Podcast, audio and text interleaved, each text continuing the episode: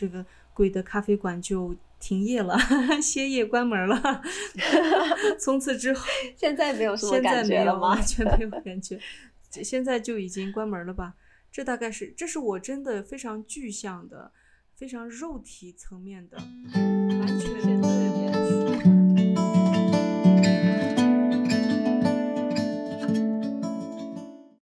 大家好，我是躺平老师，也就是多尔东，欢迎大家来听这一期的播客。这一期的播客呢，是时隔几个月之后，我们对于上一次的女性伙伴关系相关的内容的延续。因为已经过了一个夏天，我们来看一看我们有没有达成一开始我们想要做到的事情，以及在整个工作的过程当中，两个女性，两个已经步入中年的 女性作为伙伴，我们之间的关系有没有什么样的变化，以及我们在图瓦共和国的萨满之旅当中遇到的一些有趣的故事，跟大家做一个分享。那么现在隆重的欢迎我的好朋友、我的合伙人、好搭档思义同学，呱唧呱唧，给你鼓掌。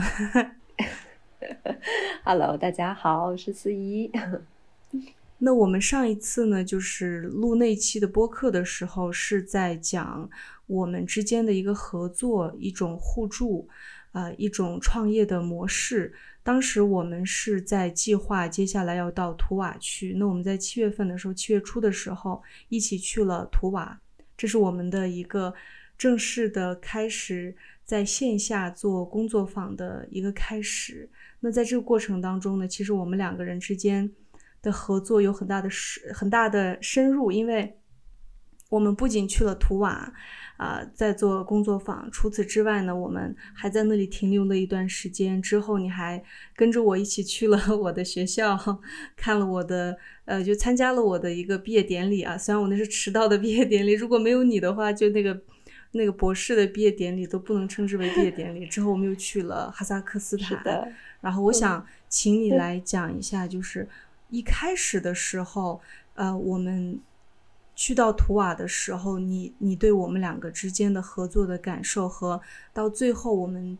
经过哈萨克斯坦，再到达呃新疆伊犁的时候，你的整体的一种我们俩之间的这种合作关系。方面，你有什么样的变化？就是你有什么样的观察，你有什么样的心得？直接来问你一个大大的问题。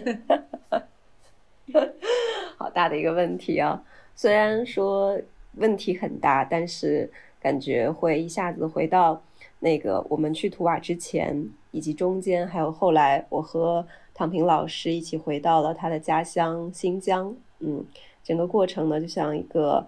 重新回放电影一样，而且。呃，我那天在回看咱们的照片儿，因为那天要给我们的躺平老师去做一个，我和他这周周三要去做的一个嗯直播互动，所以说需要他个照片儿。我在翻照片的时候，就好像又重新回到了那个时候。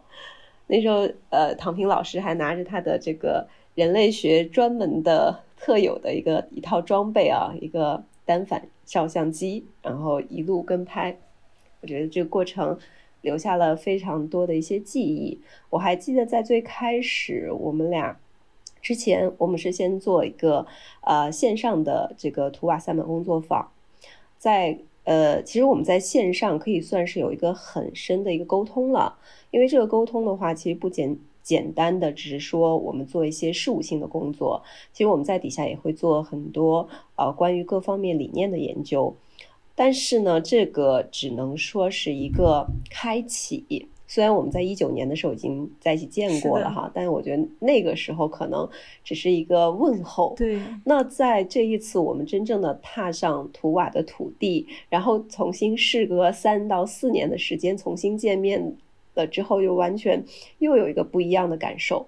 这种感受是一种又熟悉，但是又好像遇见了一个。新朋友 的感觉，这种新朋友是因为从，呃，在这个物理层面，我们真的是好久都没有再见过了。我上次见他的时候，他真的是非常瘦，这次见的时候就看到他已经变成了一个呃非常嗯，就是像人类学者的一种扎实感。就感觉会很丰满，就不再是一个小姑娘了，然后已经是一个学者的样貌了。对，因为要出去，呃，大家嗯要知道，我们的人类学体力，呃，学者的体力也是需要非常好的。然后，其实这在我们整个图瓦的过程当中，因为我们是在呃线下一起有更深的在物理上面的接触，啊，同时呢也有更多的时间有个深入的了解。在这个过程当中，我真的是被躺平老师就是深深的震撼到了，因为呃，怎么说呢？我可能到了阿拉木图，就是我们一起去到了那个嗯呃这个哈萨克斯坦之后，我才深深的把整个关于萨满最底层逻辑的基底，然后。被完全的给串通起来了，就连通起来了。呃，之前呢，我们一起再去研究图瓦萨满，可能很少去说到关于这个，呃，叫做母系社会啊，还有包括一些和呃女性相关的议题。因为最早我其实对女性的一些认知实际上是非常浅薄的。然后我只是觉得，哦，他可能是呃，尤其在女权层面，可能有说到是一些主义，但是我对这个更深层面的了解其实并不是很清楚。但直到我们在一起参与到这个呃图瓦女性萨满，因为呃躺平老师他本身就是全球唯一一位研究图瓦女性萨满的一位学者，那我们再去理，我们再去了解这个图瓦萨满的时候。最开始其实是从一个很泛泛的这种角度去深入，只是从萨满的角度。但是呢，这一次我其实是从一个更加深入的角度，也是从这个躺平老师他的这个呃对这个图瓦萨满以及对萨满文化多年的研究，才了解到，其实很这这个萨满文化的基底，我觉得就是源自于这种母系文化。嗯，因为它是一个在所有。呃，人类的宗教未出现之前就已经出出产生的一种原生信仰的模式。呃，后来呢，我在这个过程中，因为我们在这个过程中是在不断的去呃一起怎么来讲，就是一种呃一起呃去逛商店，去逛商店干嘛呢？我们要一起去买很多关于萨满仪式的一些呃。一些这个材料，包括木头啊等等。同时呢，我们还要去带领我们这一次的学员，整个过程就会发现，除了在心呃，除了在这个呃物理层面，我们需要有很多的一个配合之外，还有一个就是心灵层面。因为在心灵层面，它是一个非就是心理层面啊，它是一个非常重要的一个契机。这个契机它代表什么呢？它代表着人和人在底层逻辑的一种建构。的沟通基础，呃，如果我们可能对有一些事物在底层逻辑上如果不是非常通顺的话，我们可能很难去达成在这一次，呃，这个萨满游学当中，呃，一些共通的层面。因为我在过程中，我能够感受到，就是躺平老师在心理层面对我的一种支持，还有他的一种看见，这个都是建构在一个，就是我们共同去研究。呃，图瓦的这个萨满，或者说这个呃，后来我了解到的这个母系社会当中，女性和女性之间的一种支持。呃，在图瓦的时候，我记得就是因为我们学员人数这次其实不是很多，但是基本上都是以女性为主，只有一个男性。而这个男性呢，他又是一个呃，这个叫做呃。我把它叫做全性恋者，全性 就小黑，对，因为我不想太过分的去说什么是呃性性少数群体，我觉得这个其实有点偏颇。对，我觉得每个人就是对对这个爱的认知其实是可以更加的广泛的状态。呃，那在这个过程中呢，我我们就能够感受到，以前我们是在线上可能做一些呃工作，相互那个搭调的，但是这一次的话，呃，我们在线下可能需要去做到，哎，我们之间可能需要有一些。眼神的交流，还有对一些事情的认知，呃，还有包括我们俩跟萨满之间的交流，以及团队一起跟萨满的交流。因为整个工作坊当中的话，我们需要去确，就我们俩要一起去确定这个工作坊的节奏感。对。但这个节奏感，如果我们俩不是在一个节奏上面的话，我们可能很难，我们可能就变得七零八八散的。就是他有他的想法，我有我的想法，学员有学员的想法，老师有老师的想法。那这样的话，就会变得就是非常的呃很复杂。对 对对。但是呢，在整个的过程中，我我们之间首先就是会有一个非常一种默契。这种默契的话，是我们会站在一起，一起去什么呢？站在一种呃，我们第一是。希望我们的学员能够得到一个特别好的收获，在这个中间有一个非常丰富的知识性的储备的学习。另外呢，还有包括对于我们萨满老师，萨满老师这边的话，我们也希望他也能够非常的开心，也能够非常的舒适啊，不不会过于的劳累。第三个呢，还有是我们的合作方。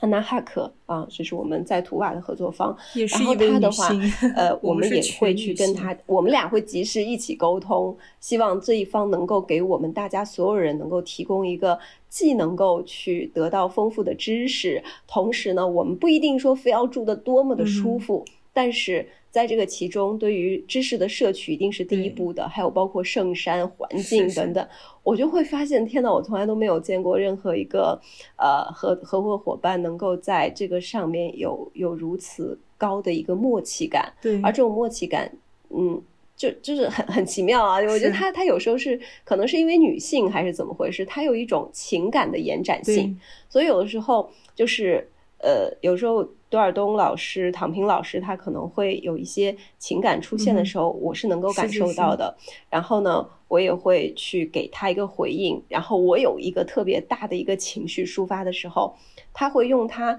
特别特别舒适的方式，就是在我身边。而而这种情感的基底，我觉得就延伸到后期。后来我们去到了那个，嗯，因为在整个这个图瓦的过程中嘛，我们除了带队之外，后来我们俩又单独去和这个呃萨满姐姐一起呃做了各自的仪式。在这个过程中，哇，真的是是有一个特别，除了我们自己精神上面有个特别大的一个呃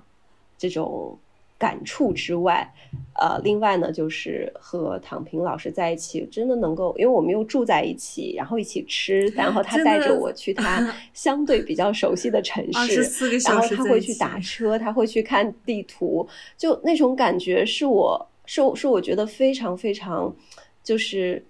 呃，就是不能用舒适来形容啊，它是一种就是那种。呃，一种协作的感觉，因为我能够看见他在这个中间对整个我们今天做什么的计划的每一个细节做一个非常啊丰富并且有效率的一个计划啊。然后我知道，其实一个人在外面带着另外一个人其实是比较辛苦的，因为他需要提前去做一些呃复习，了解一些呃路程啊规划有可能会出现的意外情况，这个是我们在带队的过程中都可能会遇到的。然后这个过程中，我就能够看到他的每一个安排，其实都是非常的细腻啊，呃，然后我就能够明白，所以在空档的点的时候，我也会接接接一下他，然后希望他也能够呃更加的呃就是放松一点，舒适一点。呃，如果想要多休息一会儿，我们就多休息一会儿，我们不需要去赶什么东西，就赶什么时间呀，或者是赶什么计划。我们自己的事情完成之后，更多的可能就是放松。于是。我在他的带领下，他安排了一个非常美妙的一个旅程。呃，这个旅程呢，在中间有一个高潮点，我觉得还体验蛮好的，就是我们坐火车从那个新西伯利亚到阿拉木图，然后他提前呃了很长时间给我给我们安排了一个软卧，是一辆火车哈。然后坐火车的话，我们需要两天两夜的时间才能够过去。然后就我就会发现，在这个两天两夜的过程当中，我们坐在那个火车上，然后听着我们下铺是一个呃俄罗在俄罗斯生活的一个。呃呃，哈萨克斯坦的一个老爷爷，还有另外一个老奶奶，他们虽然不认识，你会发现，哎，他们会经常就照顾着我们，并且在火车上也放着那个俄罗斯特别古老的那些民谣的音 乐，然后多尔东老师就会去翻译里面的一些歌曲的歌词给我听，然后再听着这些异乡的民谣，然后坐在火车上，然后外面看着窗外的呃西伯利亚的风景。我觉得整个的那个感觉，就是就好像进入到了一个童话世界，在那个过程中，我真的能够体会到我和他的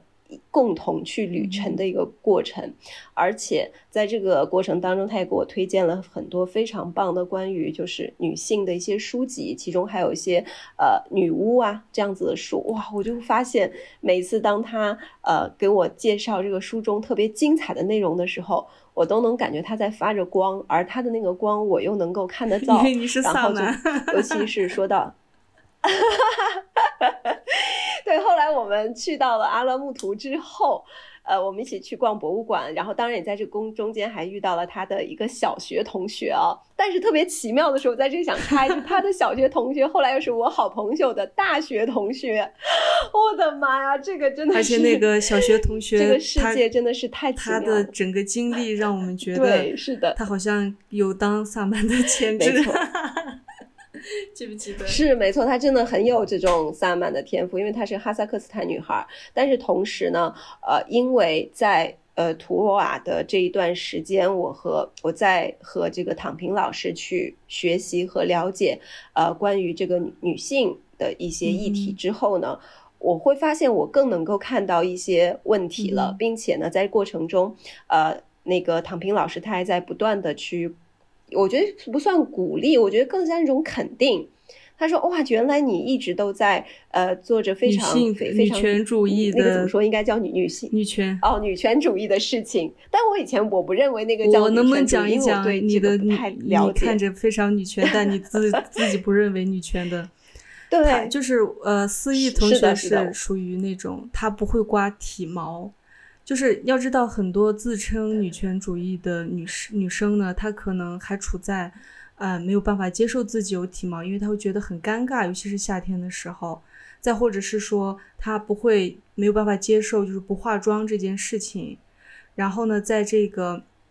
性缘关系当中，就是跟男性啊，或者是女性之间的这种情感关系当中，她的处理方式，可能也会有些人还是会。偏于比较父权社会的一个压力，所谓的这种制度的压力之下存在的。但是私意呢，就是属于他，你会，你会，你你不在乎你有体毛这件事情，你你你就夏天 就是因为私意就是一直在穿那种很凉快的衣服，就东南亚的感觉。也有人认为他是从印度来的，大家能明白他的这个穿着风格。然后他就是一直就是他的腋毛，就是你一直能看到，然后腿毛你也能看到，就是他不会去刮。但是呢，就是他，他就是觉得这是很自然的事情。其次呢，呃，就是在前面说的情感部分呐，或者说在生活当中，对于世界的一种认识，然后对于自身的一种认识，对于家庭的观点等等，我认为是非常女权主义的。但是你并不认为你是女权主义者，这就让我想到，那是因为你是一个呃萨满，一个灵性工作者，所以你跟大自然之间的连接是非常深刻的。所以你是从灵性的角度获得了很多的成长，你是一个非常自然的女性，呃，在女权区吧，有一个词儿叫叫做自然女性，就自然女，你其实就是这样子的一个女生，但是你不会觉得这是可以被标榜为某一个，你不认为可以有一个标签在那，因为你并不了解女权主义是怎么一回事，这个就让我想起之前。我有朋友，就是他去参加那个叫普门吧，好像是在大自然当中，大家一起学习什么针织啊，学习各种东西之类的。然后他说，他们当时那个群体当中，就是基本上都是女生，其中有一些女生就是灵性层面，可能就是灵性工作者呀什么的。他就发现这些女生，她们就是非常自然的这种女生，就像你一样。其次呢，就是把一些比较。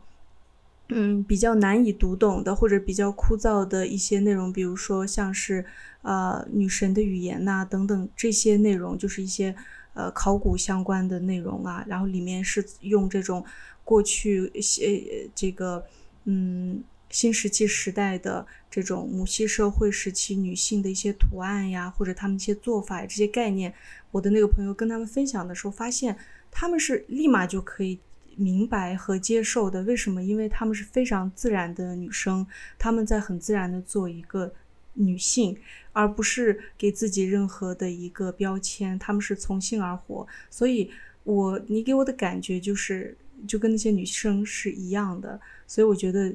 所以呢，你就一开始你你就一直说啊，我觉得多尔东你已经不是那么女权了。其实是因为我比较呃研究母系社会，然后我的那种愤怒感其实降低了很多，因为我向内而生嘛。我觉得很多事情其实是可以慢慢来的，我的愤怒点已经消失了啊。然后我的很多做法，你可能，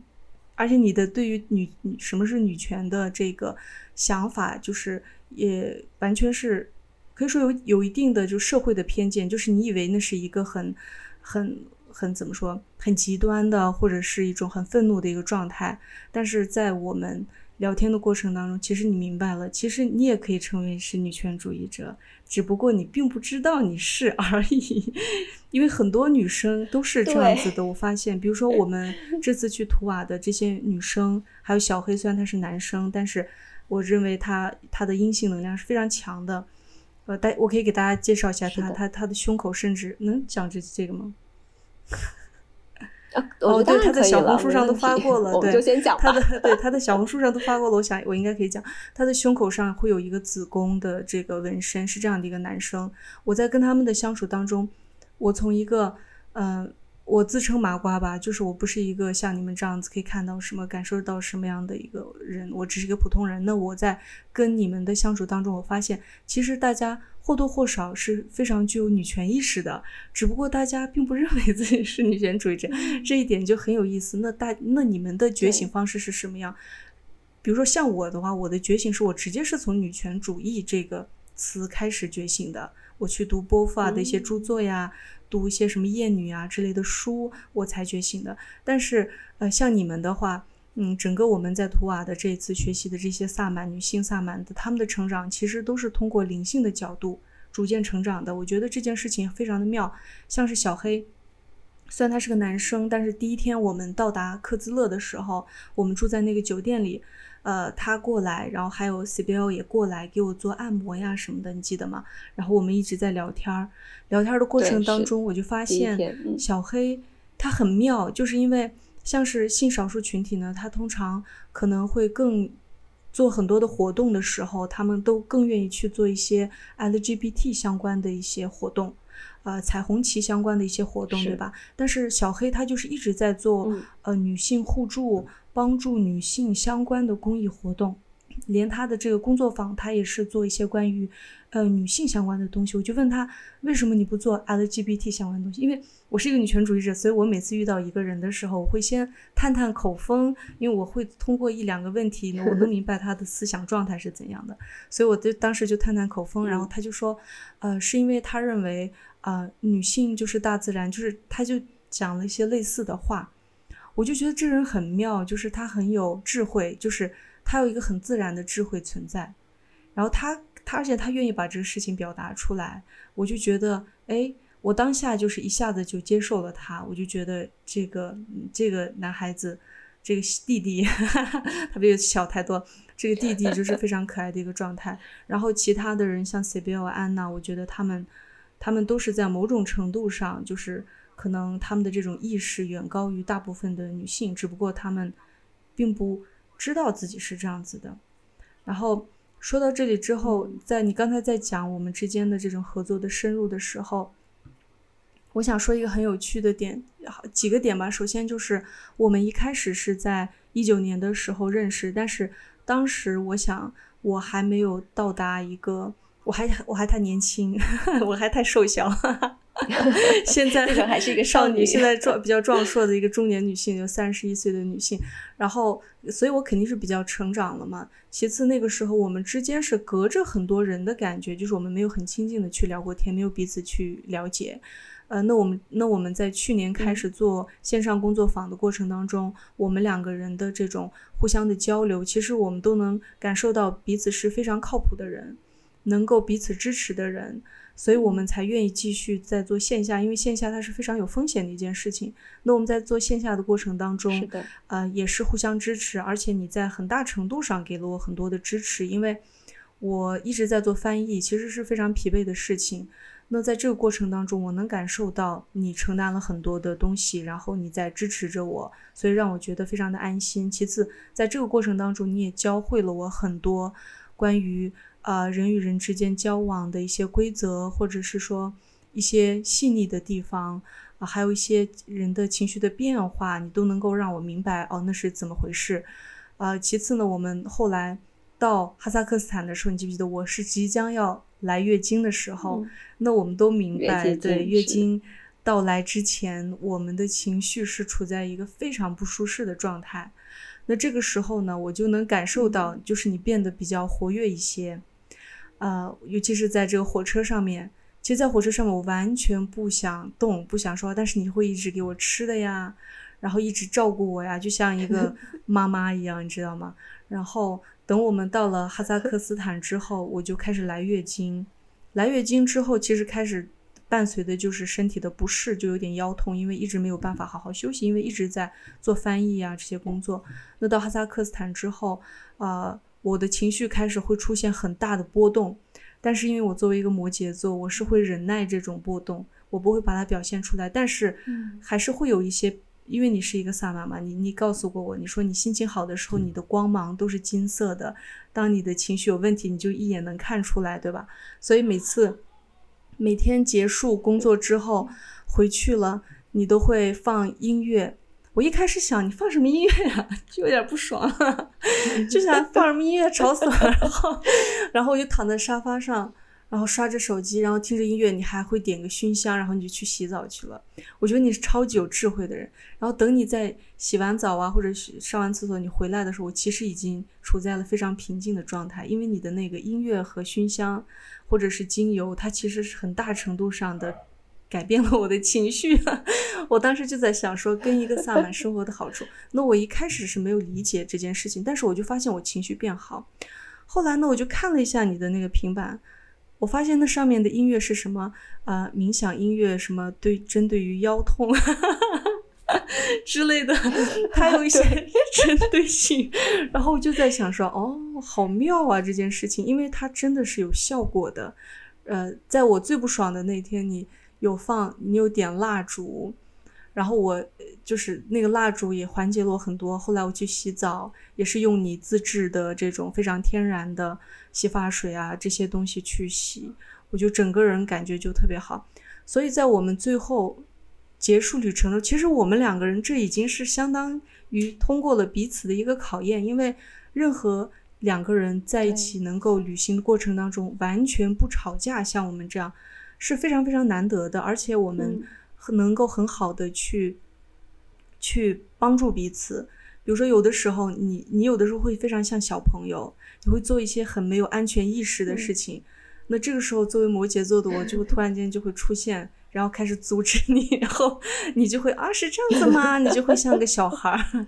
然后最后我们结束整个旅程之后，我我就觉得是很空落落，因为。已经有一个一整个月的时间，二十四个小时，我们一直生活在一起。你走了之后，我就开始复盘整个的过程，我就发现我们之间的这种合作真的堪称于完美，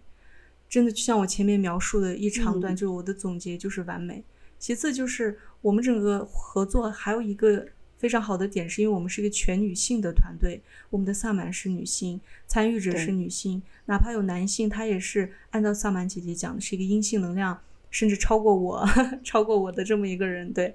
呃，所以我会被他吸引嘛，对吧？呃，之后之后还有我们的合作方，我们的合作方也是一位非常强悍的一位女性，啊，所以我们我们这这整个下来之后呢，我就觉得。是一个非常妙的一个体验吧。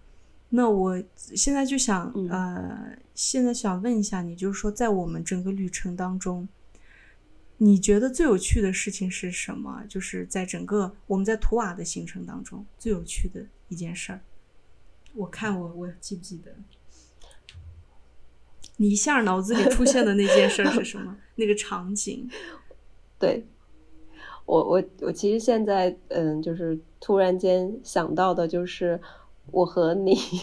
一起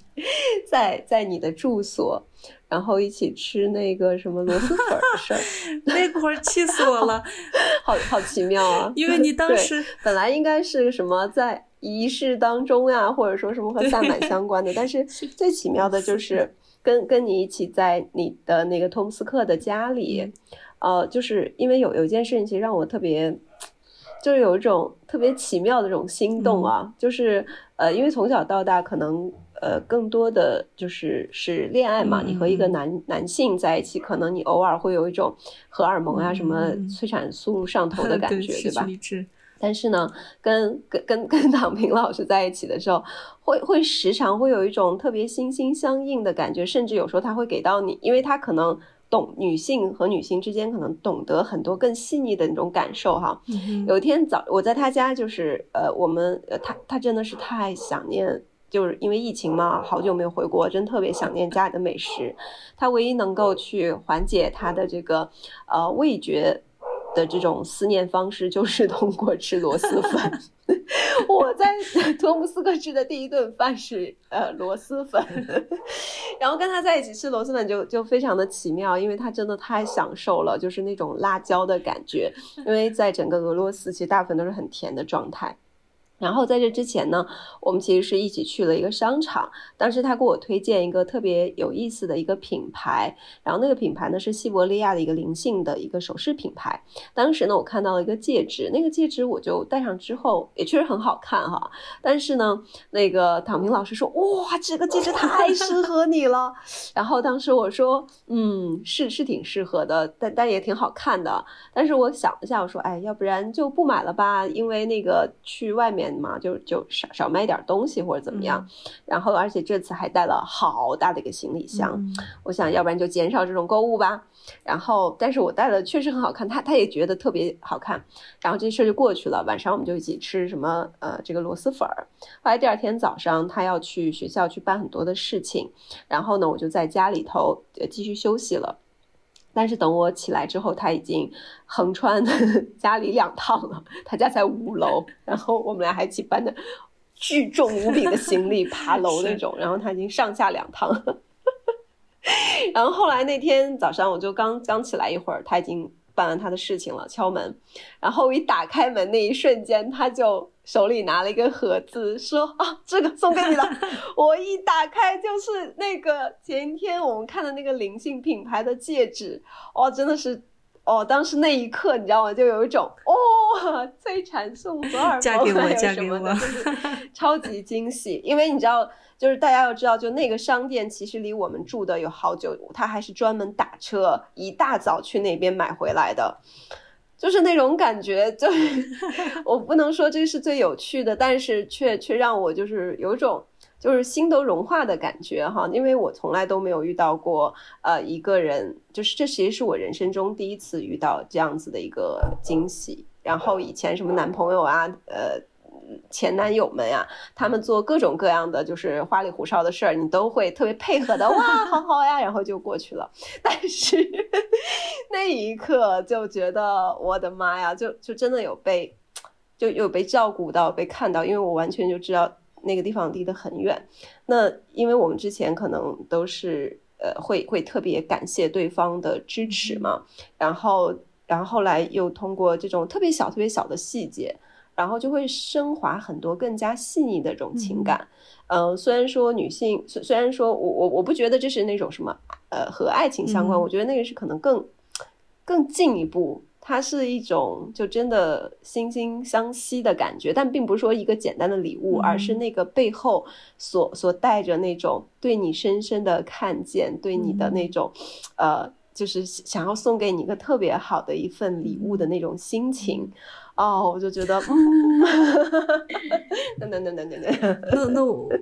居然不是在图瓦萨满学习当中的任何一件事，是跟我一起的，我也我也是很开心。主要是因为当时我真的觉得那个戒指非常适合你，然后我就觉得我应该买来送给你，因为我感觉到你很喜欢嘛。那我做一件这样的事情，我觉得是很好的，就是 I don't know，就是我当时就想做，我就去做了。然后我现在要更正一下我刚才说的话，就是你刚才说什么啊？当时碰就这种心动的感觉，然后我说嫁给我，嫁给我，我这个是一个非常下意识的一个非常 父权的一个语言系统。因为女性嫁给谁，这真的很很讨人厌的一个词。我居然用这个词，我给大家道个歉。我因为我说出来之后，我就立马觉得我在说什么，就是那种下意识的说了一个东西。看来我脑子里的毒还没有洗干净，sorry 各位。那我动，其实就是在我们的你说，呃，就是说，我说，其实，在我们的日常生活中，因为都这么多年了嘛，就这几百年的时间是吧，在父父权社会下，起码起码两千年，总之是很长很长很长的一个历史时期。我觉得我们每个人可能都会被一种呃，就是很很负向父权的一种状态所影响，这种生活模式呀、思维方式，包括人和人之间的一个合作。这一次我回到呃那个就。就回到这个中国之后，很多人都在问我这一次去图瓦收获了什么。我觉得最重要的其实就是收获了躺平老师给到我所有对于女权主义或者是母系社会的所有的启发。因为就像就像他刚才说，他可能会突然间哎，在这过程中觉察到了什么，觉察到了某些他自己的语言体系背后可能还有某些呃这种逻辑的影响。那呃，同样的，我觉得。呃，在所有的这种合作过程当中，因为我们也是之前可能要要经历不同的合作方式，从除了学业的，还有后来以后工作上班到后期的商业交往，其实，在很多时候，人们总是会仅仅止步在某种的利益交换上面。呃，虽然就是说物质的利益层面，但是在更深层面，能够成为一个系统的一个原型，一个一个。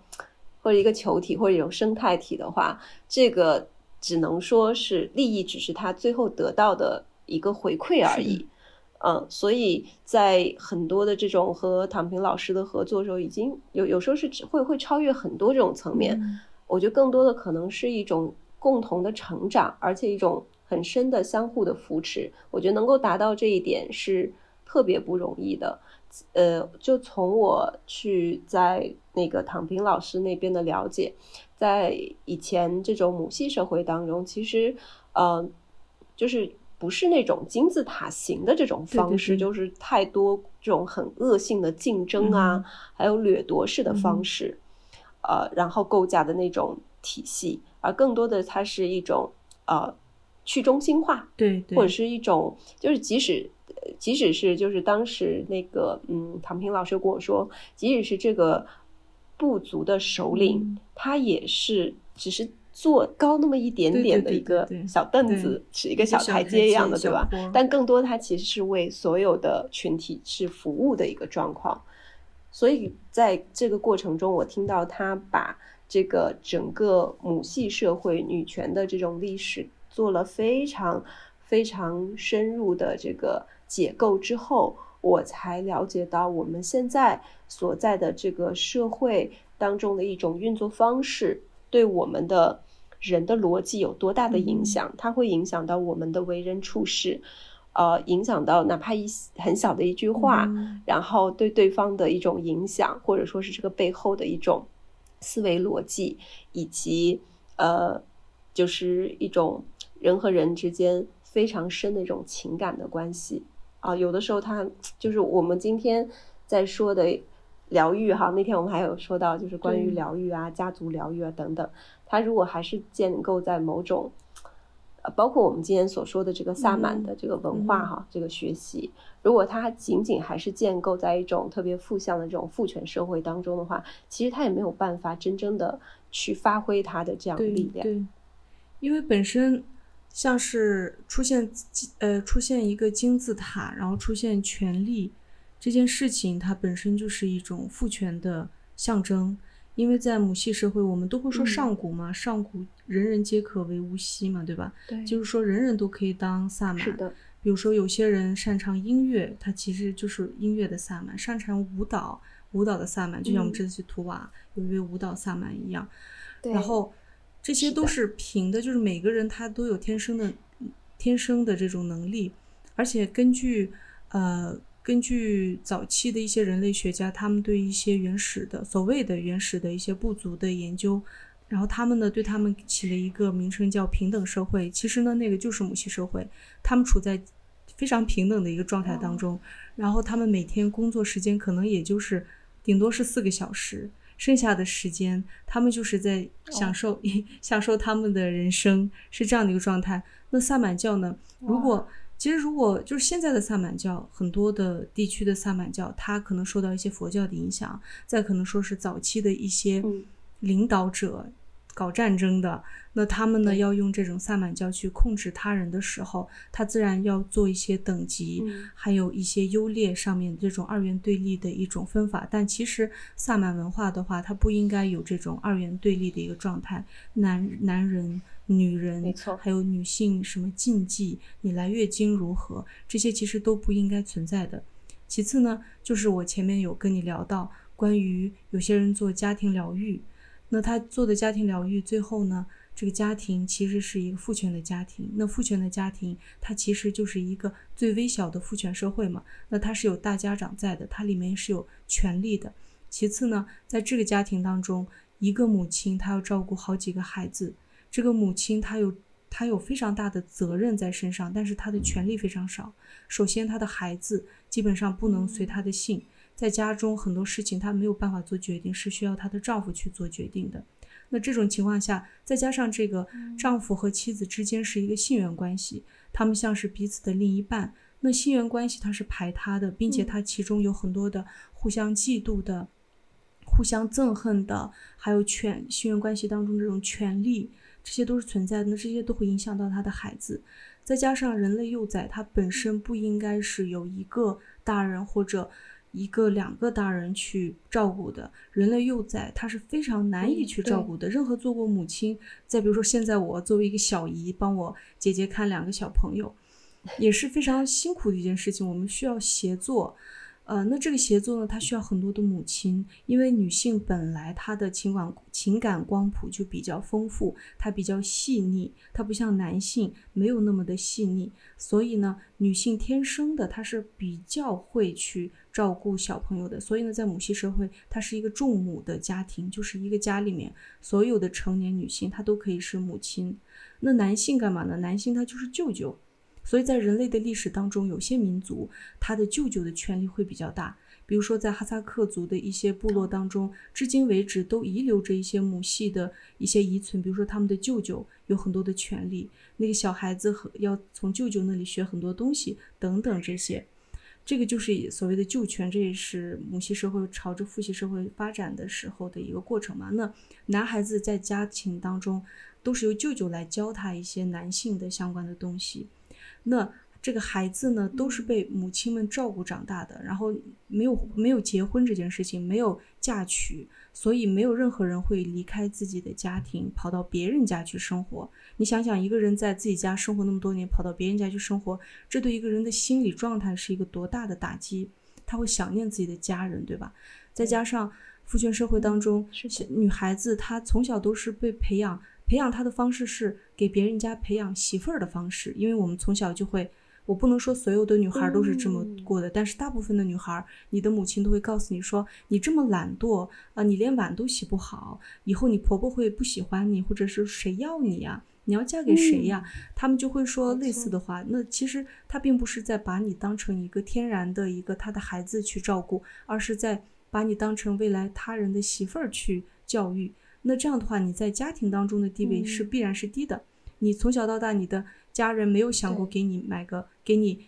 置办田地、给你买房，这些都是男生的权利。那女生她只是飘摇的，她小的时候住在父亲家，长大了以后住在丈夫家，老了以后住在儿子家，她处在一个这样的状态当中。但是真正的母系社会的母亲，她是不会离开家的，孩子也不会离开家的。甚至我我记得看过一个这样的故事，就是说有一个母系家庭的一个女生，她不知道为什么跑出跑出去嫁给了一个汉人，然后嫁给一个汉人之后呢，她后来觉得呃父父权的家庭太辛苦，因为这个家庭里只有她一个母亲，她要照顾那个男生，又要照顾自己的孩子，要照顾那个自己丈夫的那个父母，所以她会觉得非常的辛苦。那他就决定回家了，因为对他来说，这种生活方式很明显是不正确的，对他的身心灵都造成了损伤。但是他已经生了一两个孩两个孩子了，所以他准备呃生完孩子时他准备回家，而且他的孩子已经四五六岁这样的一个状态。那他的母家呢，只愿意接收他，不愿意接收他的孩子。那问为什么？是因为他们要照顾到自己这个母系大家庭当中的其他的小朋友。因为其他的小朋友是从小在这里长大的，但是这个女这个女性的孩子并不是从小在他他们这个大家庭里长大的。那如果他们突然进来的话，中间必然会有一些矛盾、一些不适，那对原来的小朋友身心身心上是会有一定影响的。他们思考问题是这样子的，就是对他们来说，一个家庭当中的人的心情状态、心理活动是非常重要的。然后他们像是他们一个呃母系的家庭当中，他们总是会有一个管事儿的人，这管事儿的人只能是女性，因为他们认为女性。更擅长于管理一个家庭，我认为这是一个事实，因为我们在一个父系的家庭当中，我们也都能看到是女性在管理这个家庭，但是最后男性呃当权什么的，就是当大家长，所以他们就会，他们怎么选择这个呃这个家里面的管事的人呢？就是他们每天早晚一起吃饭的时候就会聊天啊，在这个过程当中，大家这些众母们就会去观察哪个小朋友每个小朋友什么样的个性。他们会按照他们的个性去做安排。那如果你的个性更适合当一个领导的话，领导人的话，那接下来这个等他长大之后，他们就会培养他成为这个家的管事人。那有些小孩呢，他可能有些男孩，他可能更喜欢往外跑，那他可能就走马帮去做生意等等，他是这样子的。所以。因为没有人离开家，没有人存在着这种离开家的恐惧。其次，他的家庭是以母缘为关系，就是说以母亲为一个连接，生活在一起的。这里是非常平等和温柔和舒适的，所以他他是非常有爱的长大的。他他不会有一种我长大了要找另外一半的想法，他也不会被排斥在他的母亲和父亲之外，因为他没有父亲，他就一堆母亲。所以他长大之后，他再去谈恋爱的时候。呃，他不会觉得爱情非常重要。现在的女孩为什么会很容易恋爱脑？是因为她从小到大从未得到过很多的重视和爱。但是她恋爱的时候，在热恋期，她会得到那个男生的极大的热情和关注。那这是她从来都没感受过的。那她必然无法放弃爱情，她必然会恋爱脑。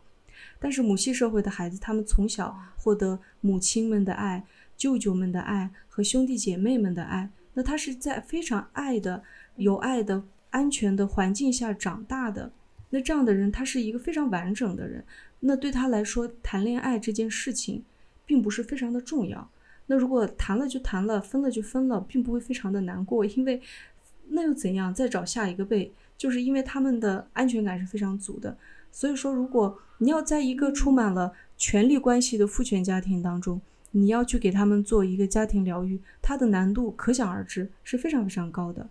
你你要知道，在一个家庭当中，我们是有的时候会排斥父亲，尤其是这个家庭当中女性居多。像我们家，我我是我是有个姐姐，然后我有我我妈妈，我们三，然后我我妈妈的姐妹们都是生了两个两个两个女儿，所以我们是一个女性居多的家族。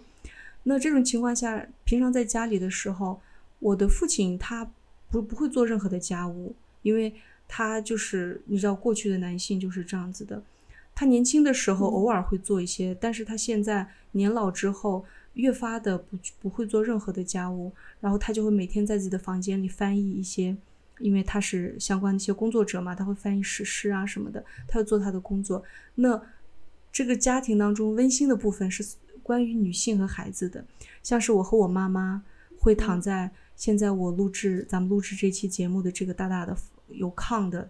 这个。就是所谓的榻榻米吧，这个房间里，然后两个小孩儿，我我妈妈，我们四个人就躺在一起睡觉，就很温馨。然后我们平常聊天也是我们更多的在一起聊天，但我的父亲就是一个人要住在另外一个他写作的房间里头。然后我的这个呃，我弟弟的儿子呢，也不愿意去跟我的父亲住在一起，因为我的父亲他男性嘛，不会照顾人，因为他是个小朋友，他能感受到这个男生这个爷老爷是没有办法很好照顾他的。他更愿意去找一个对他非常温柔的人，就是我和我妈妈。所以，我父亲就是在很大程度上被排斥在外的。但他年轻的时候，他具有一定的父权的权利。那个时候，我母亲也也是一个在父权当中成长的女性，所以她也是仰望他。因为我父亲是一个作家，一个比较有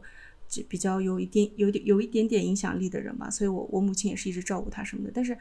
随着年老之后，我的母亲可能也会在某种程度上觉醒。那她的孩子们像我，呃，觉醒的不不要不要的。所以这种情况下，她其实 就是会排斥在外。那如果去看别的家庭，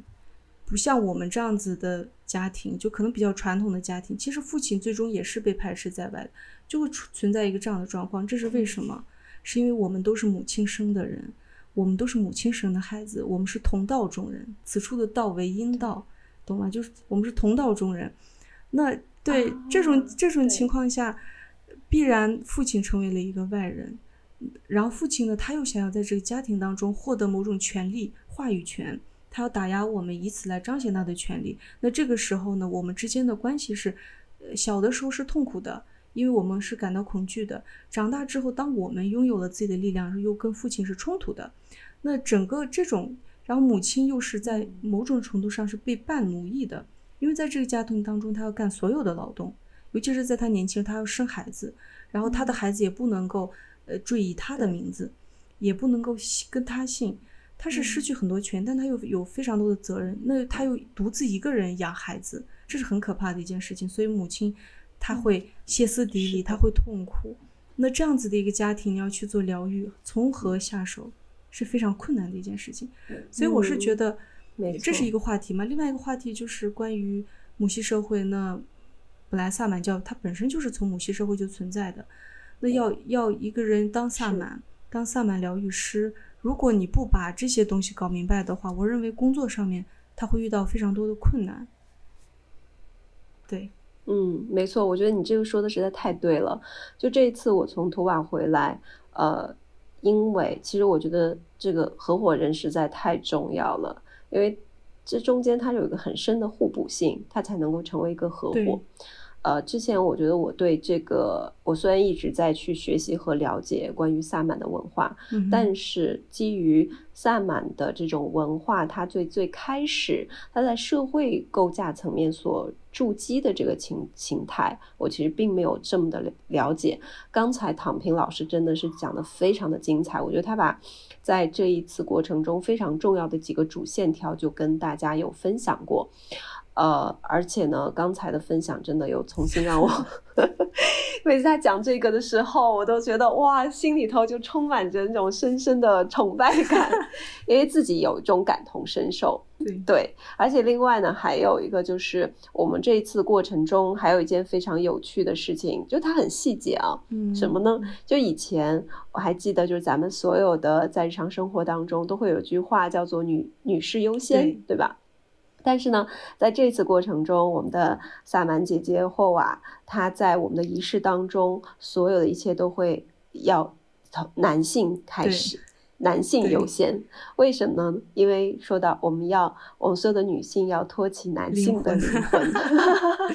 这件对这件事情，对我觉得这个是很奇妙的一点。另外呢，就是像刚才唐平老师说到的。呃，如果我们要是真的想要去了解和学习真正的萨满文化的话，那对于母系社会其实是需要这样子了解的。我觉得刚才呃那个唐平老师他有从各个角度非常呃深入浅出的去道出了这个中间非常重要的逻辑。因为在很多时候，我们虽然这这一次我们虽然很多都是女性，但是我觉得在这一次的女性当中。呃，大部分吧，我可以说百分之九十以上的女性其实都是处在一个内在情感啊相对来说比较，就是我们的人格相对来说比较完整的一个状态。大家可能还不处在那个恋恋爱脑的状态里面。但是呢，我同时这一次跟躺平老师也学到了另外一个词，叫做雌竞。嗯，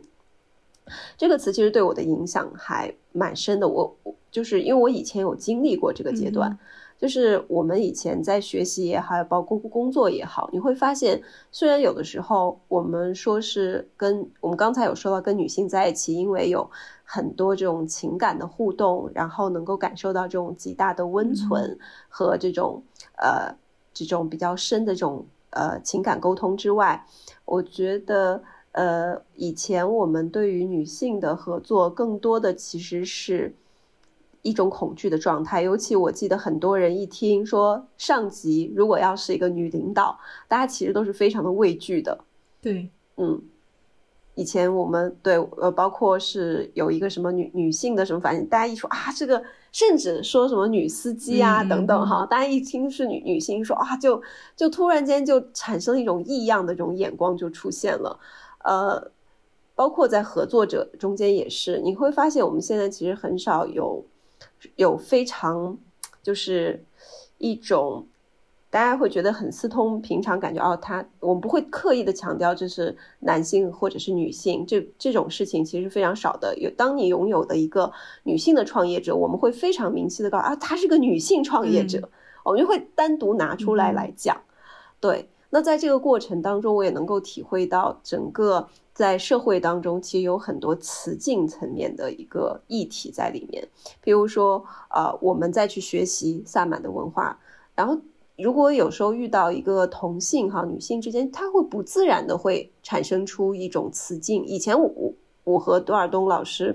就未认识之前，我只是感受过这种感受，嗯，但是我从来都没有觉得这是一个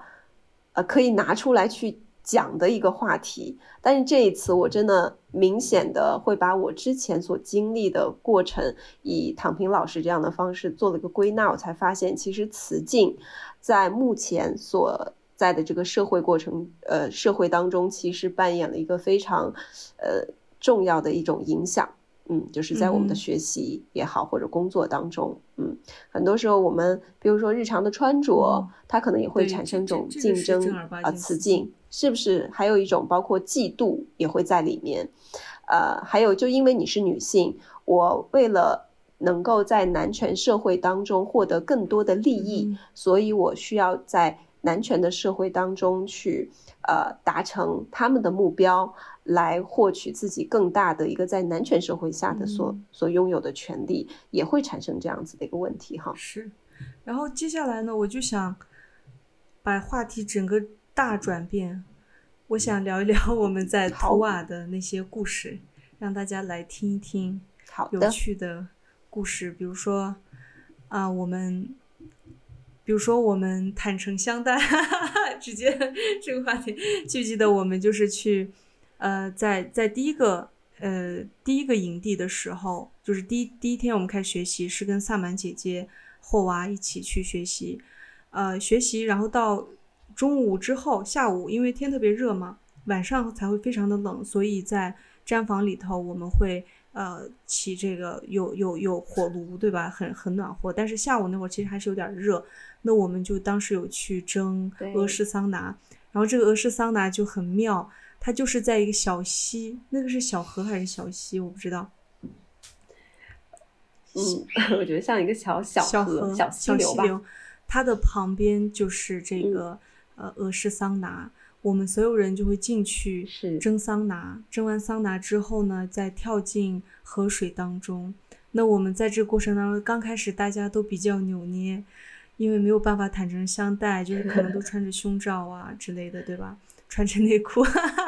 对。然后随着时间的推移，我们已经解开了自己的这个上衣，对吧？都露出了自己的胸膛，然后跳进这个河水当中去。呃，这个泡泡这个泡河水，就是手牵着手，因为河水是非常冷的，因为那个水是这个山泉水，山水吧，山泉水吧，非常凉。但是呃，但是这个桑拿是非常热的。那我当时，因为我是一个有经验的人嘛，所以我当时就一直提议大家一定要去那儿，因为当你身上非常非常热的时候，你在进入到冰凉的水当中是非常爽的感觉，并不会觉得痛苦。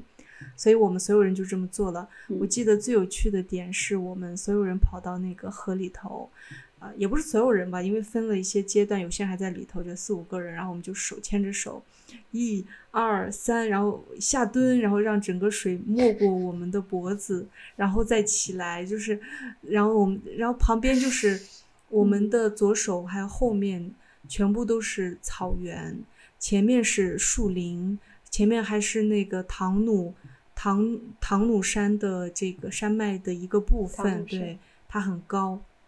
雪山这样子。然后我们就在那里，然后我们的笑声，还有再加上鸟叫声，就是整个感觉是非常的奇妙的。之后呢，我们呃在，因为你你在那个河河水溪溪水当中，你已经游躺过了或者泡过了，其实你的你是要不需要把内裤脱掉。然后去去去拿这个桑拿里的那种水去清洁自己的，稍微洗个澡嘛，对吧？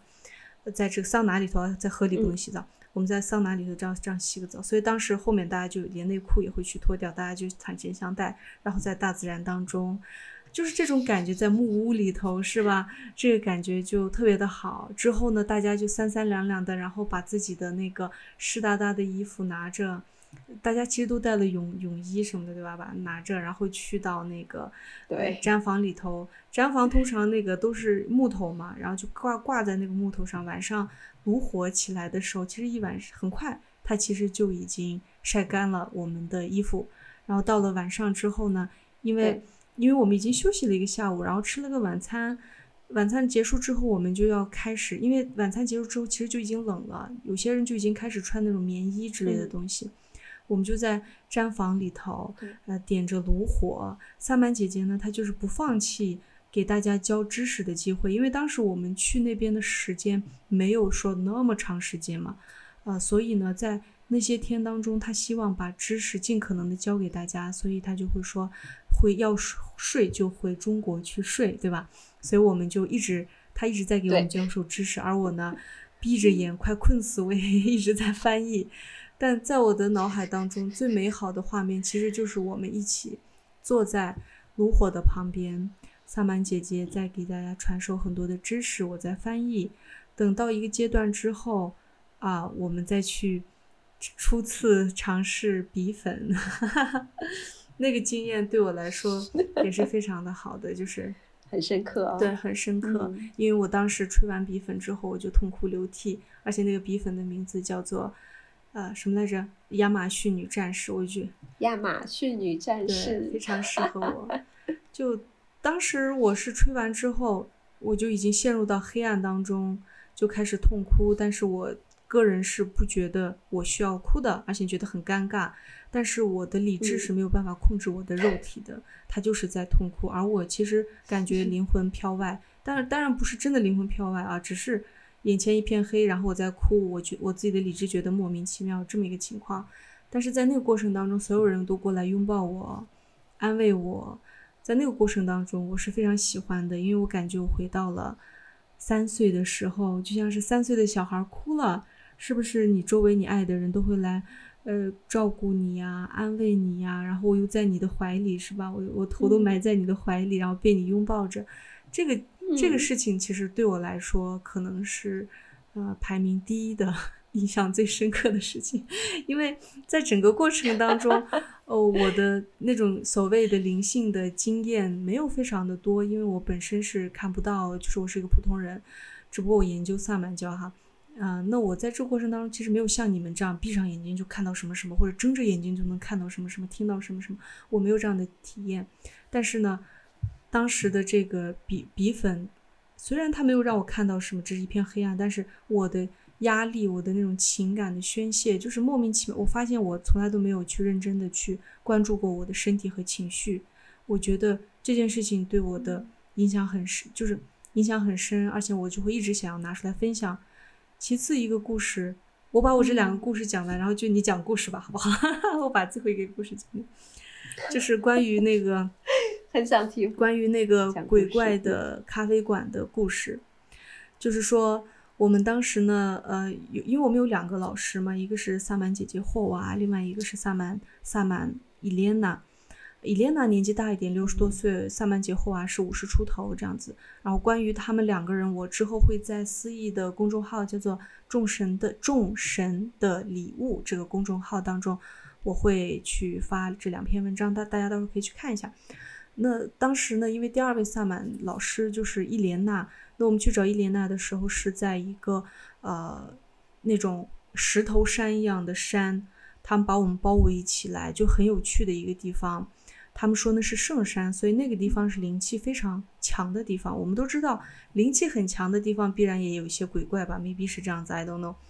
总之，然后我去那边的时候，因为我们是，呃，我们去的时候路程非常的遥远，因为原本呢，我的合作，我们的合作方式告诉我，啊，没有那么遥远。那他其实也不知道那么遥远，是另外那个 他的合合作方告诉他没有那么一个男的，OK，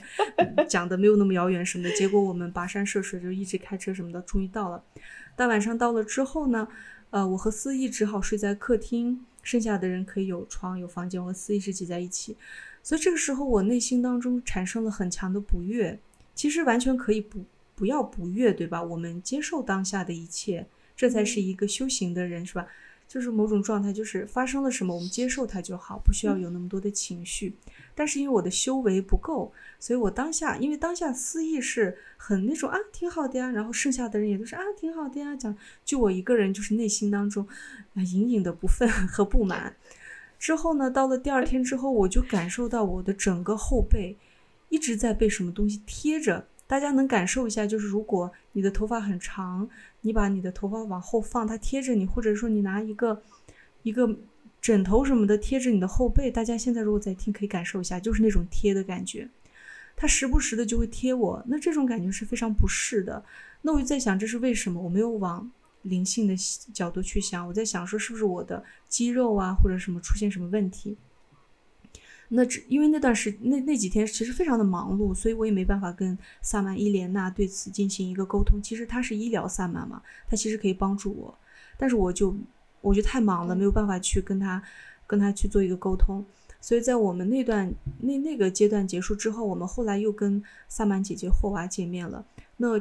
他见到我之后，就在那种表情，就是啊，你你怎么地的那种表情。然后我就，我们当时坐在一个小小的房间里，他坐在我的对面，我就跟他说，我说我的后背一直有粘粘的、黏黏的，有有东西粘在我背后的感觉，时不时的就有，不是一直有。然后他说，他说是的，是的，他说你你背后有有那个什么有鬼那样子，老要粘你。然后我说我因为我一直研究萨满教嘛，所以这种事情我不会害怕，朋友们，就是我对鬼啊什么的完全没有任何恐惧。因为我对鬼做过很深刻的文化角度的的研究，所以我不太害怕。然后他就他就跟我说，呃，他说，嗯，因为这两天你有过不满的情绪，然后你而且还稍微着了点凉，然后我就我就觉得你好神呐，对，你怎么知道我超不满？就是别人都没有不满，就我不满。然后他说你还要修行，你修为不够，你修行去吧。然后我说你帮我治疗一下好吗？就是你是我的朋友，就是你帮我治疗一下呀。然后他就说 no no no，修行，你好好修行之后呢，呃，你成长了，他就不会再粘你了。我说好吧，那我只能接受这件事情。他说的也挺酷的，我觉得，因为我是我摩羯座嘛，就是我我觉得有任何让我学习的机会，我都愿意学习。那我就让他一直让鬼跟着我吧，那我就学习，OK，提升自己。所以，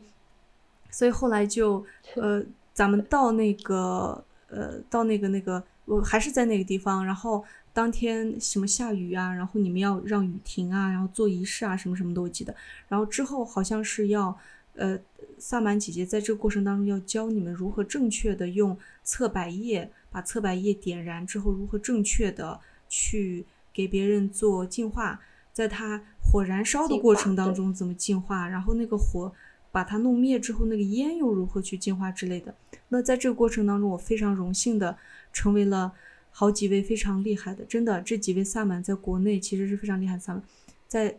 受到了他你们所有人的这个净化，我就一个人成为一个模特儿，就是萨满们的模特儿，然后大家就拿我当一个模子去给我做净化。这个过程当中呢，因为在萨满萨满的仪式当中很有趣，他们在进化的过程上不仅仅是进化，进化完之后他还会给你一些能量，比如说思意给了我财富的能量，我记得当时你给我财富的。能量的时候，萨满姐姐立马说：“她在给你财富的能量，记不记得？”然后你说：“对对 对，记得抓住抓住抓住。”然后我就哦，钱钱，我要拿住钱这样子。之后呢，我们 C B L C B L 同学呢，他是一位怎么说新城市萨满，然后他呢就呃，然后萨曼姐姐就这时候就说：“C B L 的其实他的疗愈能力，对吧？治疗能力是非常强的。”然后他说：“C 标，你来帮多尔东把他后背的这个东西去掉。”然后 C 标说：“好吧。”然后就随着 C 标的那个呃这个侧柏叶的移动，还有他的手的移动，我就慢慢的感受到很明显的，随着他手的移动，我背后粘粘着我的那个东西，那大片东西，他在挣扎，挣扎的感觉就是有人在哗就抓你的后背，你知道吗？使劲抓你的后背，你的整个后背是皮都是被捏起来的感觉，然后慢慢的随着他手手的变化，手的移动，最后这这一大团这一大片粘着我后背的东西粘到了我的背后的这个右边的肩胛骨的最下面，形成了一个长方形在那里，它就留在了那里。然后 C 标说今天晚上我去帮你把它消掉，我说 OK。到了晚上之后呢，死标同学就拿了一张，当时是拿了一张纸，对不对？然后他很草很，他就是很有趣的，就拿了一张纸做了一个符，非常有趣。然后他就拿那个 一张白纸做的符，在我的后背去帮我去做治疗。然后他就把那那剩下的那一片儿，他也给帮我处理掉了。处理掉之后，其实已我就感明显感受到已经没有了，但是第二天它还是又存在。呃，又又开始还是那一小片儿地方，它还是会时不时的粘一粘，然后死，然后死标就说：“哦，你这里因为昨天晚上我把它拿掉之后，它就空了，空了之后其实应该拿些什么填补起来？I don't know 这是什么意思啊？总之它没有填补，所以呢它就变空了。空了之后呢，就可能可以随意的进来，是这么一个状况。这就。”然后萨满姐姐过了一会儿，再去找萨满姐姐，我告诉她说还剩一点点，就剩一点点，你帮我处理。她说，啊，她说你在修行吧。然后她说你那个已经变成萨满，她是已经变成鬼的咖啡馆了。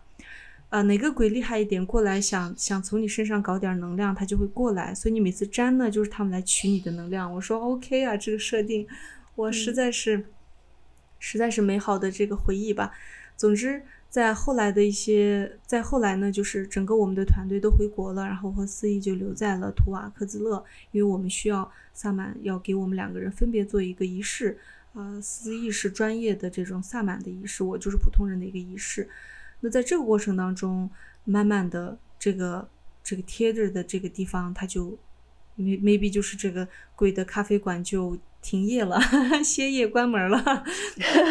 从此之后，现在没有什么感觉了吗？完全没有感觉，现在就已经关门了吧？这大概是，这是我真的非常具象的、非常肉体层面的，嗯，完全对不虚幻的、正儿八经的一种体验。因为那整个过程我都能够很明显的从我的肉体上感受到，因为这不是一种幻觉。因为有的时候你看到一些什么东西，也许有些人所谓的唯物主义者可能会跑过来告诉你说：“哦，你这是幻觉。”但我那个是肉体上的一种变化，所以它基本上肯定就不是幻觉了。OK，我的故事分享完了，你来，你有没有要分享的图尔的那个？你来讲讲一两个。然后我们就结束今天的这个播客。好的，好，呃，这一次因为在整个大家就一起带队的过程中，因为我基本上都会把注意力 focus 在团队上面，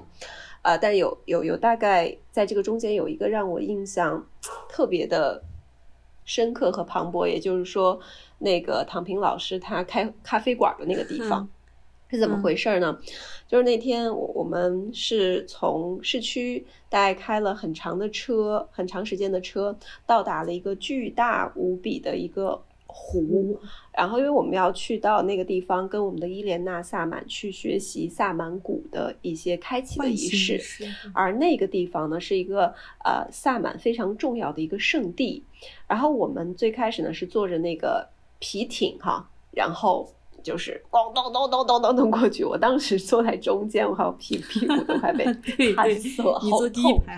对，但是在那个过程中是实际上是非常奇妙，因为整个周围的山它其实并没有那么多的茂密的丛林，很多它是它是非常呃威严，就是甚至是很有点肃穆的那种状态，然后在两边。然后那个水刚开始是那种黄色的，后来变成深色，然后我们就进到那个啊萨满的那个地方。我们甚至很多人都可以在那个呃这个山上就看到很多带有意象性质的一些动物的图案。然后当时也会呃有有萨满老师还是我们是谁就说到，哎有看到。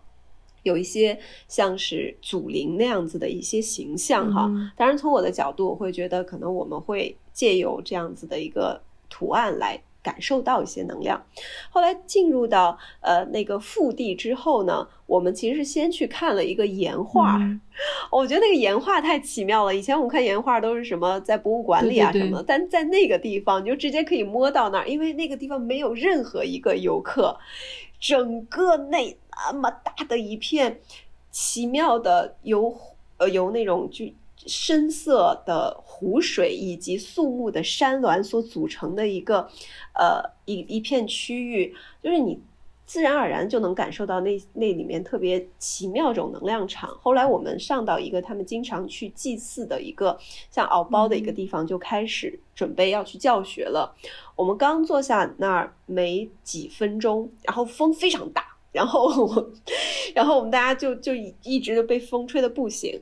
后来那个辛迪安娜老师在说的时候，在在给我们讲鼓的时候，就才讲了几句。这个时候，我们的那个图瓦的合伙人哈娜哈克就上来了，说：“不行，我们得赶紧跑，怎么回事？因为那边暴风雨马上就来了。”我也太奇妙了！我们刚去的时候还是晴空万里，然后坐着船，哇，那个心情愉悦到不行。结果就在那短短的一瞬间。大风暴雨要来了，后来我们就赶紧叮铃咣啷的又坐到皮艇上面，然后就开始开船往回去的地方走。我们过去的时候好像他大概坐了一个多小时，然后我们回去要更快才行，因为那个暴风雨就在我们后面，我们可以眼睁睁的看到一坨乌云向我们袭来。这时候船就开得巨快无比，但是那个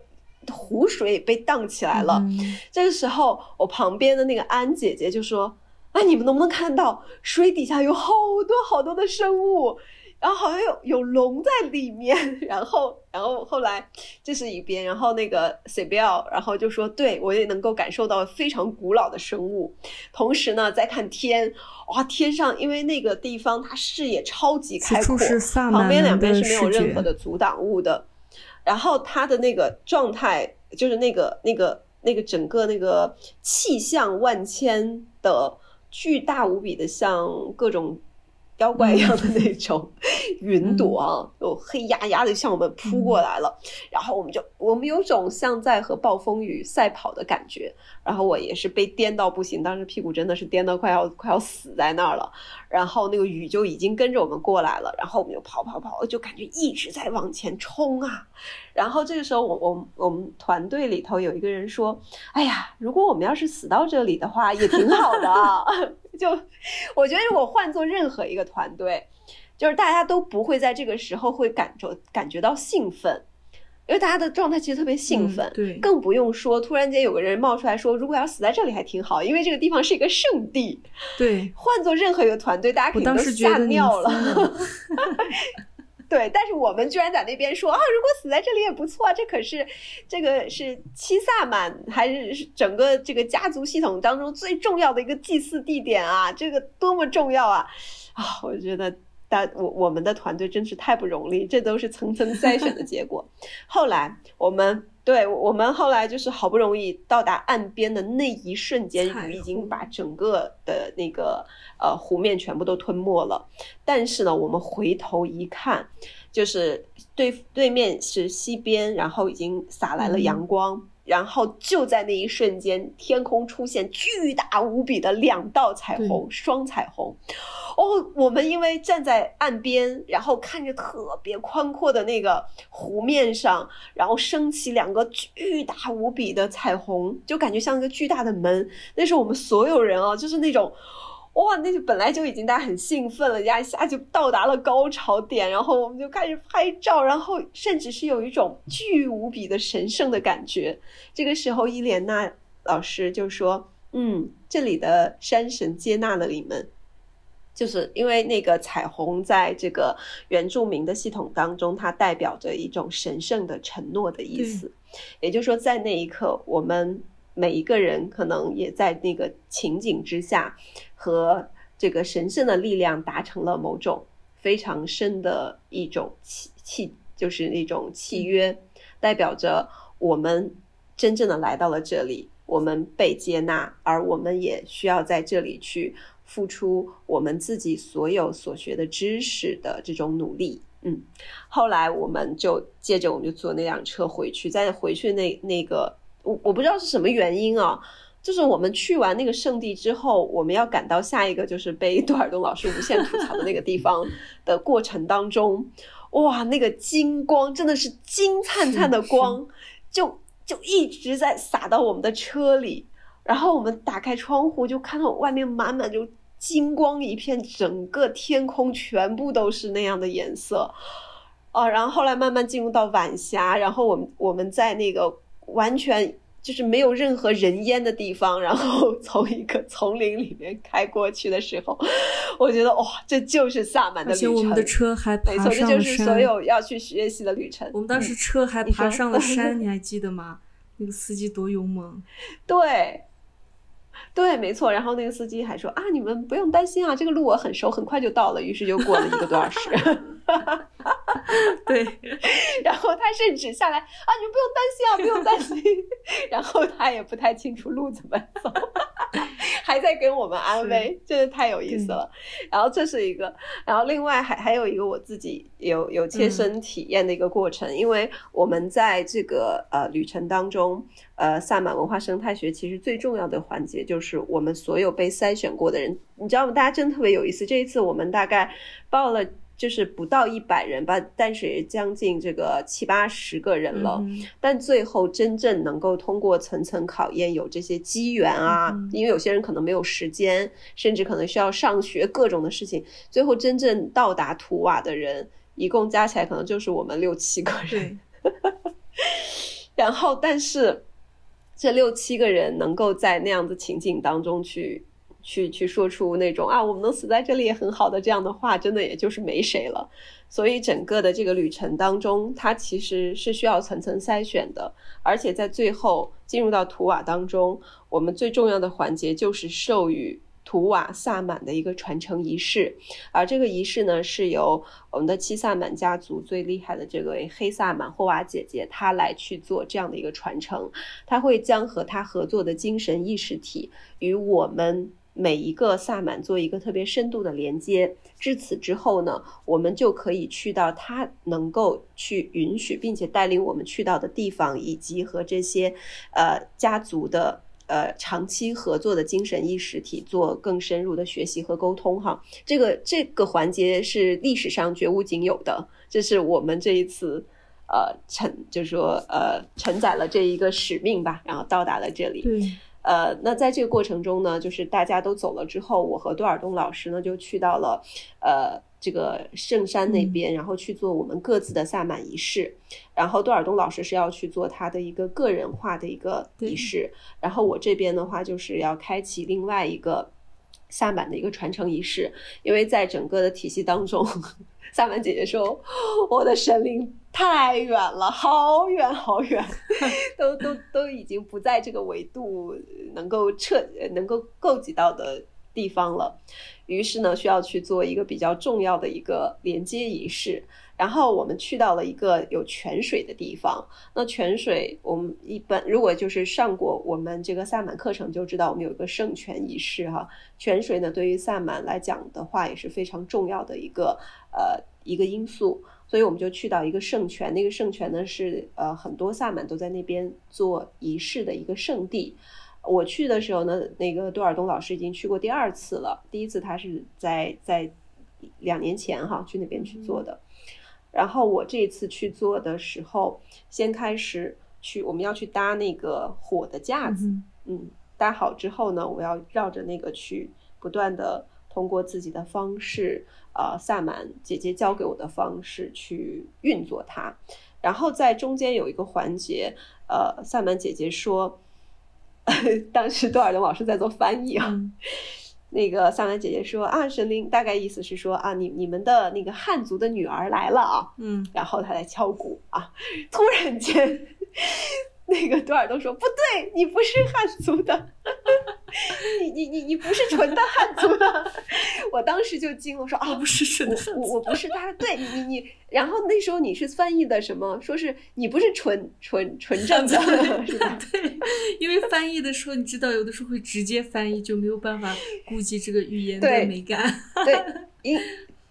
是，就就也不是没个，反正当时就就突如其来的一个一个一个一个意外的一个事件发生，对，然后说你你并不意思是说我并不是纯正的一个汉族而且他特别着急，他想知道你还有什么血统，所以我当时也特别着急，对。对，然后就当时因为是在一个特别紧张的环节嘛，因为我们已经开通了一个特别巨大的一个管道，然后再和一些特别神圣的力量再去做沟通，那你这时候就要去坦诚相待。但是在那一刻，我根本不知道 我的家族到底还有哪些民族，我能够想到的可能就是苗族或者什么的，当然剩下的我真的都不知道，但是我又得。就尽量的去说一下，后来说哦苗族好，然后就说苗哦 苗喊苗啊 苗苗，说哎怎么变成了小猫咪？对，然后哇，我当当时我我我和多尔东老，其实多尔东老师也特别紧张，因为他他他他他得要迅速翻译，然后还得了解怎么回事，让我知道，然后又要让那个萨满姐姐知道。所以那个过程其实特别奇妙，然后就在那一瞬间，然后我就要去呃，就是坐在那边，呃，然后后来我就跪在那边，然后就能够感受到，因为我当时闭上眼睛的，而整个感觉感就明显的就是看见，因为那个地方它本身是一个圣地，很多萨满到那个地方之后就能够明显的感受到自己的灵视力被开启，然后我到那边，对，没错，那边能量非常强。但后来我在那一瞬间也完全体会到了，就是呃非精神性活性药物的状态下，呃能够看到多维空间，就整个的那一片所有的呃山川，呃还有包括那些石头都在不断的移动扩张，然后重新组合。然后在这个时候，就从呃那个萨满姐姐去敲鼓的那个面对的方向，然后就来了一条巨大的蛇，然后这个蛇就好像是从哪个空间维度突然间来了，然后就到我的面前，然后当时我就说哇，原来原来我我所能够见到的神灵的显像是这个样子啊，它好特别，然后我就跟他鞠了一个躬，然后问了一下，好说感谢你能够看见我。呃，这样子的一个沟通，后来呃，那个仪式就就基本上结束了。我们最后又做了一些工作啊，当然在那之前，我们还一起呃去做了非常多的一些准备工作。但是那个整个的过程，其实呃，其实对我来说也是一个全新的一个开始，因为从那一刻，萨满姐姐说，你从现在开始呢，你就要去做五年的萨满实践，对，不要懒惰。对，然后后来，呃，因为在这之前，嗯，在这之前有天晚上，我们是在路园的时候，萨满姐姐曾经，呃，有另外一个精神意识体出现在她的身体当中，那位精神意识体是一个非常高维度的一种啊神灵，对，然后他呢非常清晰的告诉我，他说：“司仪，你是一个呃既狡猾又懒惰的人。” 这个其实对我的印象特别深刻，因为我深深的感觉到他说的太对了。为什么呢？为什么呢？因为就是在我得到这个任务做萨满实践之前，其实很长一段时间我都没有去认真的做过和萨满相关的工作。第一呢是，呃，我可能并不呃，并不是特别想做和疗愈相关的工作，因为有一段时间我会觉得。当我们去认定你是疗愈师的话，那么一定会有一个被疗愈者的出现，也就是他有一个嗯，施害者还有个加害者那样的一个角色关系。嗯，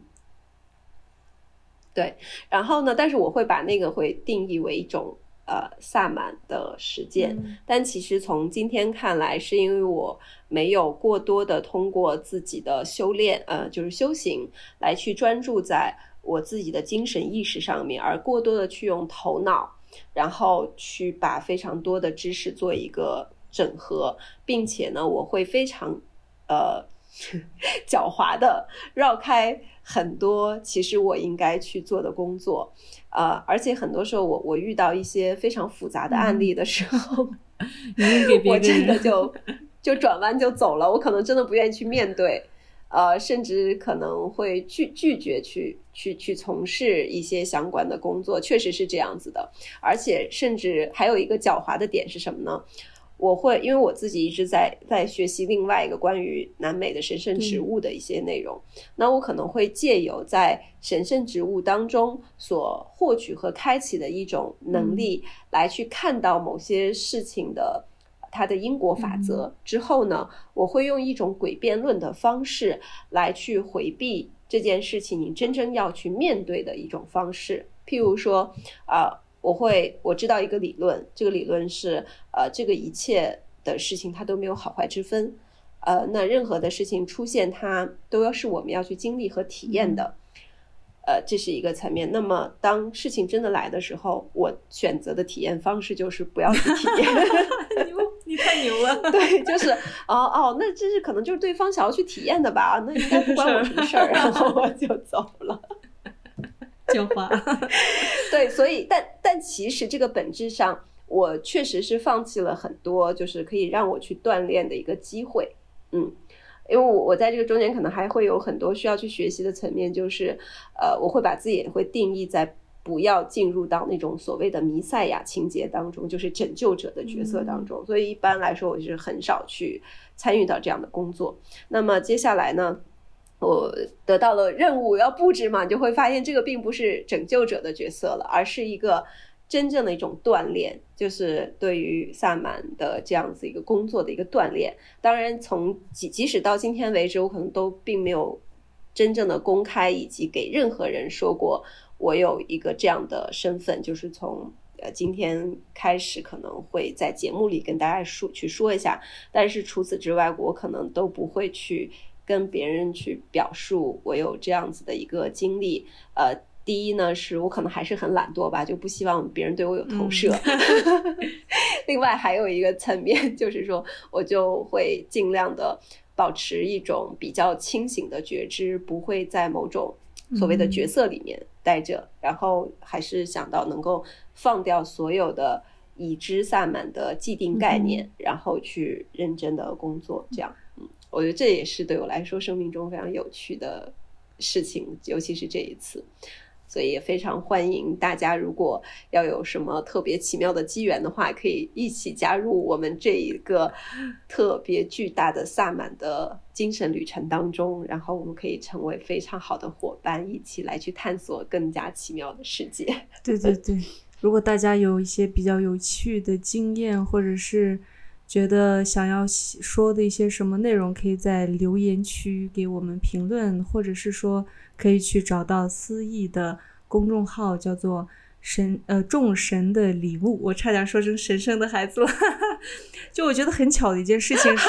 对我娶神圣的孩子。对这个你一定要去讲一下，为什么会会想到这？我觉得这也是一个很奇妙的一个全是缘分。神圣的孩子，关于因为神圣的孩子，是因为我我忘记是嗯哪个哪个地区的母系社会了。他们呢是属于女孩子出生的时候，他们会说是神圣的孩子出生了。他们把女孩叫神圣的孩子，所以我就将自己的这个小红书，还有这个播客都，还有这个公众号，全部都取名为神圣的孩子，因为我认为女性都是神圣的孩子这样子。没想到后来开始跟思义合作的时候，他的公众号是叫做众神的礼物，我就觉得我们俩的这个这个这个这个自媒体的这个名称简直就是非常的搭配哈，对吧？众神的礼物就是神圣的孩子，真的是。我俩，我俩，我俩都是神圣的孩子，非常妙。那最后我就想说，呃，就是我觉得除除了你在这个可能萨满的实践你做的不是很多，但是我认为你肯定是有这样子的一个任务，就是帮助很多很多的萨满，给他们一个桥梁。因为我发现你已经在做这样的工作，帮助很多的萨满，给他们推荐一些适合的个案呐。再再或者是说有很多的工作坊的推荐呢，很多事都不是你在去做，是别人的工作坊，你觉得适合，你就会帮忙推广。再加上就是我去年找到你，然后我们一起去做这个合作，也是我觉得我们整个旅程是非常有趣的，也是非常玄妙的。首先，我们是一个重女的，就是我们的工作人员吧，我们的工作坊，你我还有我们俄罗斯的，还有我们这个图瓦的萨满，我们全部都是呃女性。其次呢，就是偶有男性吧，但基本上全部都是女性。呃，首先这是一个点，其次呢，就是我们相遇之后去做这个事情的过程当中，我们意识到这些萨满是多么的珍贵。比如说之前，呃，因为我们去年有一位老师是一位男萨满，他是萨满的敖包大祭司，非常有名的一位萨满。那他呢，就是在我们去前往出发前往图瓦的前。前面一段时间没很近很近的日子，我记得是他前几天前几天他就去世了，就特别遗憾。嗯，然后呢，我们的伊莲娜萨满，她六十多岁，然后因为长期做萨满，他们长期做萨满的人其实心脏都会有一丢丢问题，因为他们的力量是从从从此而出，所以呃那位萨满身体也不是特别好。然后萨满姐姐呢，霍娃她也是呃也也有些心脏方面的问题。所以呢，整个就感觉这有点末，就是一种文化的末尾的感觉。我们好像承接住了这个文化的末端的感觉，好像把它要承起来。承起来之后呢，刚好这次来学习的人，像安、小黑、西标，我觉得他们都是非常已经是成熟的萨满了，而且他们是有很多的呃坚持力。呃，去把整个的我们的第一、第二、第三期的工作坊线上的全上完了，他们对图瓦萨满文化有了很深刻的认识，起起码是跟其他的一些萨满或者其他的人相比的话，他们有很深刻的认识。然后他们也有很多的机缘巧合，比如说像小黑，他没有钱去，也没有钱学，但是他都会去许愿说，哦，某某神灵，如果我我可以去。就是如果这事儿适合我的话，你能不能给我钱让我去？然后他就会突然间出现一个工作，一个合作，让他有足够的资金继续去学习，继续去去继续到达图瓦这样子。然后在我们第一期的这个线下的工作坊到图瓦的这整个旅程，因为它是第一次，第一次我认为它是很重要。虽然它可能会有一些不成熟的地方，但它也是最为最为真诚的。也是最具有实验性的，那大家学到的东西可能会更不一样。然后我们甚至不知道这会不会是最后一期，这是一个很大的问题，因为萨满们的年纪在变大，然后年轻的萨满呢，他们可能太过年轻。I don't know，就是因为我们遇到这些萨满都是非常厉害的。然后我们的俄罗斯的合作方，他本身也是，他母亲曾经是萨满，然后她本身也是萨满家族的一个女生，所以就。整个的一个合，甚至我们俩的自媒体的号的名字，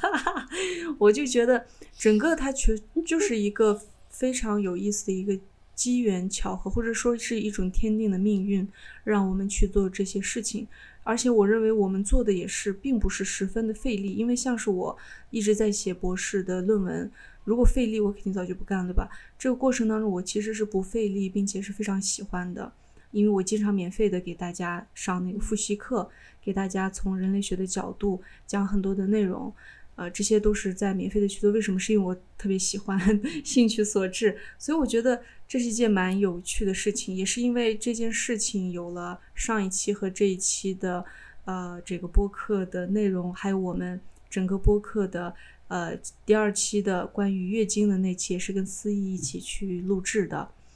所以说。那么在最后呢，想要请思义来讲一讲接下来的预告，关于直播还有其他的预告，你能讲一下吗？然后我们就结束这一期的节目啦。好的，哎呀，真是太感谢我的合伙人多尔东老师了。对，好，那因为我们在这些文化当中，每个人都会有个特别深的体验，我们也想把这样子的体验能够更深的、更扩展的，让更多的人能够了解到和经验到。所以呢，我们除了这些呃，我们刚才去分享的之外呢，我们也举办了接下来呃，图瓦萨满文化生态学的。冬季班以及春季班。那在之前呢，我们本周三，呃，就是十一月十，呃，十一月十八号，也是周三晚上呢，九点钟会和杜尔东老师呢有一个视频号的一个直播。那可能这个节目发出去的话，可能在这之后了，但是没有关系，也不一定，大家可以去 关注众神的礼物的视频号，然后呃去看回放也是没有问题的，因为那个过程当中的话，我们会有很多很有意思的一个事情会和大家在线上互动，然后再去跟大家去分享。然后另外呢，还有包括在呃本周五，然后呃我们还会有我们的另外一个中国萨满，也就是活生生的这一次呃承接到萨满这个文化传承的安来去给我们去做另外一场呃直播互动。的这样子一个内容，那这些信息呢，我们都会发在这个呃，杜尔东老师呢都会发在这个文章当中哈，大家可以去关注一下。另外呢，呃，我们接下来从十一月份一直到明年的四月份这个期间呢，我们除了我们的工作坊之外，工作坊的内容的话，如果大家比较感兴趣的话，还是可以去关注这个众神的礼物公众号，里面有个叫做西伯利亚萨满文化生态学的。呃，线上报名啊，那个文章里面有具体的一个报名方式，还有包括缴费的费用都会在里面。呃，那除了这两个工作坊之外呢，我们也会在线下会邀请到多尔东老师来去做。除了线上之外，我们还会线下和大家做更多的互动。因为特别开心的是，呃，我们现在呢已经脱离了口罩时代，大家终于可以在线下。能够有一个更深的接触，呃，多尔东老师呢也终于从俄罗斯这次回到了国内，跨这个跨别四年四年啊都没有回回到家里了，所以也是想经过这个契机邀请他，以及邀请到我们刚才有在工作坊中得到萨满传承的这另外的三位萨满，能够去做一些更多的线下的沙龙，也邀请大家一起能够参与进来。这些活动的内容呢，请大家关注这个神圣的孩子播客，还有包括我们这个众神的礼物这两个号，我们都会在这个中间去发布所有的活动信息。这样的话，大家就会有更多的这个机会能够和我们见面。然后呢，还能有很多的资讯，萨满的资讯，还有包括多尔东老师他的学术 研究成果，我们的各个萨满的实践，萨满实践都可以在这个中间和大家一起去分享。嗯，所以欢迎关注我们。好的，